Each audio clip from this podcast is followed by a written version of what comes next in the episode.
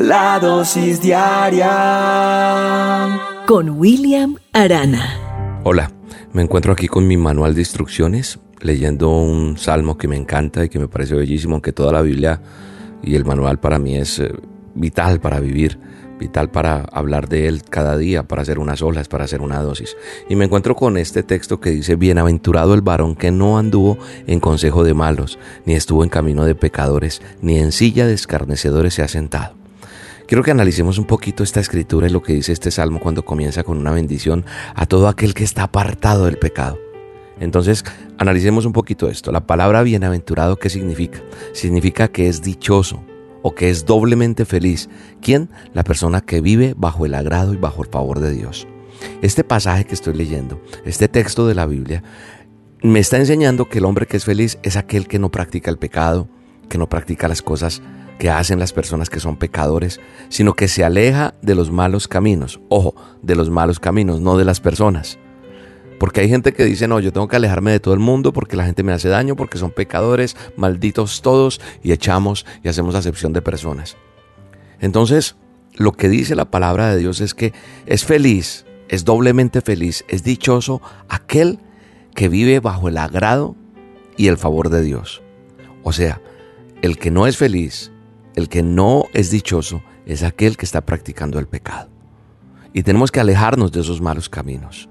Porque si nosotros, por algún motivo, cometemos algún pecado, tenemos que arrepentirnos porque Dios quiere que nosotros nos alejemos del mal y Él quiere que nosotros le agrademos.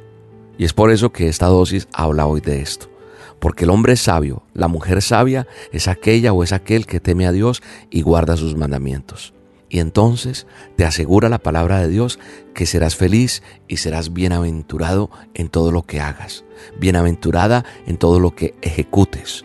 Cuando dice que no anduvo en consejo de malos, ni estuvo en camino de pecadores, ni en silla de escarnecedores se ha sentado, se está refiriendo a la persona que no participa de las cosas que hay eh, tan corrompidas o tan inmorales en el mundo actual. Así que nosotros tenemos que entender que nosotros tenemos que tratar con personas que practican el pecado, claro, pero nosotros tratamos con esas personas para influenciarlos de manera positiva.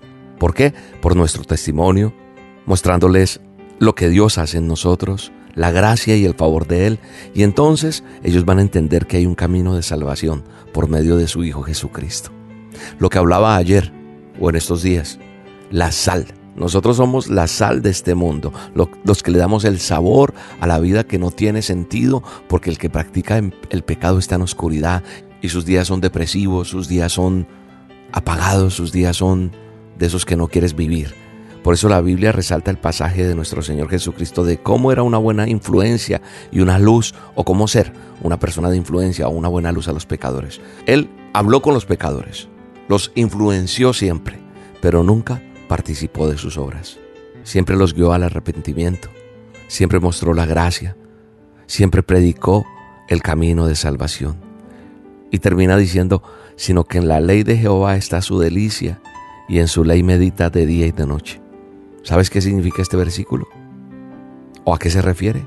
Se refiere a que el hombre que se aleja de los malos caminos encuentra la palabra de Dios y encuentra la delicia en él. Y tiene hambre y sed de ella y la convierte en su alimento espiritual. Por eso la palabra dice que meditar se refiere a que nosotros reflexionemos, a que pensemos con detenimiento, en este caso en el manual de instrucciones. Y de esta manera el hombre, la mujer, aquel que se acerque, el joven, el anciano, el que sea, el hombre que, que haga esto va a encontrar esos tesoros escondidos que se encuentran en las escrituras, en la palabra de Dios, y ponen en práctica el consejo de Dios. Doy gracias a Dios por este ejemplo que nos da la Biblia a través de este salmo. Y quiero terminar con esto, decirte cómo la Biblia resalta un ejemplo de cómo Dios habló con Josué diciendo, nunca se apartará de tu boca este libro de la ley, sino que día y de noche vas a meditar en él para que guardes, para que hagas conforme a todo lo que en él está escrito. Es decir, lo que yo te estoy enseñando en el manual de instrucciones, tú lo pones en práctica y entonces prosperará tu camino y todo te saldrá bien. Termina este texto, Josué 1.8, revísalo. Así que cuando uno medita y guarda y pone por obra el consejo de Dios, siempre, siempre será de bendición el camino que hagas, el camino que camines, el camino que emprendas. Jehová estará contigo, te guardará, te suplirá, te sostendrá con su mano poderosa. Así que hoy es un día para agradecerle a Dios por todo lo que Él está haciendo. Démosle gracias a Él en este día por esta dosis, por enseñarnos cosas tan lindas. Digámosle gracias, Señor, por tu palabra. Gracias porque me instruyes, porque me llevas de tu mano poderosa. Gracias porque estás conmigo. Gracias por amarme, por bendecirme y quiero meditar en tu palabra y quiero estar agarrado y pegado a ti todos los días y quiero hacer que este salmo sea real en mi vida. Quiero ser bienaventurado. No quiero andar en consejos de malos, sino tengo que estar en tu camino, no en el camino de los pecadores. Porque yo seré bendecido, dilo, en el nombre de Jesús. El Señor es mi rey, mi todo. El Señor es mi